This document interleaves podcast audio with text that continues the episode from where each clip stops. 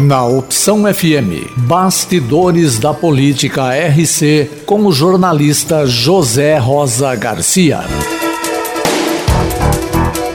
O prefeito de Rio Claro, Gustavo Pericinoto, anunciou nesta quarta-feira que serão iniciados os procedimentos para a licitação do transporte coletivo urbano, cujo atual contrato vencerá no final do ano.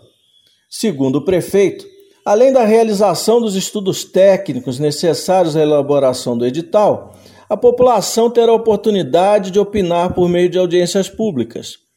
Assinada em 29 de dezembro de 2011 e renovada em 2016, a outorga de concessão onerosa firmada entre o município e a Rápido São Paulo Transportes e Serviços, foi julgada ilegal pelo Tribunal de Contas reiteradas vezes.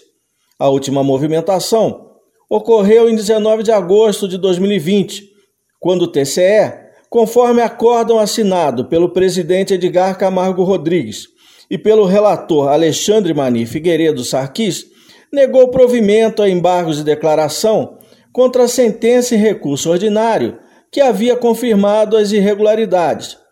A mesma concorrência resultou em ação civil de improbidade administrativa, que tramita em segredo de justiça na vara da Fazenda Pública de Rio Claro.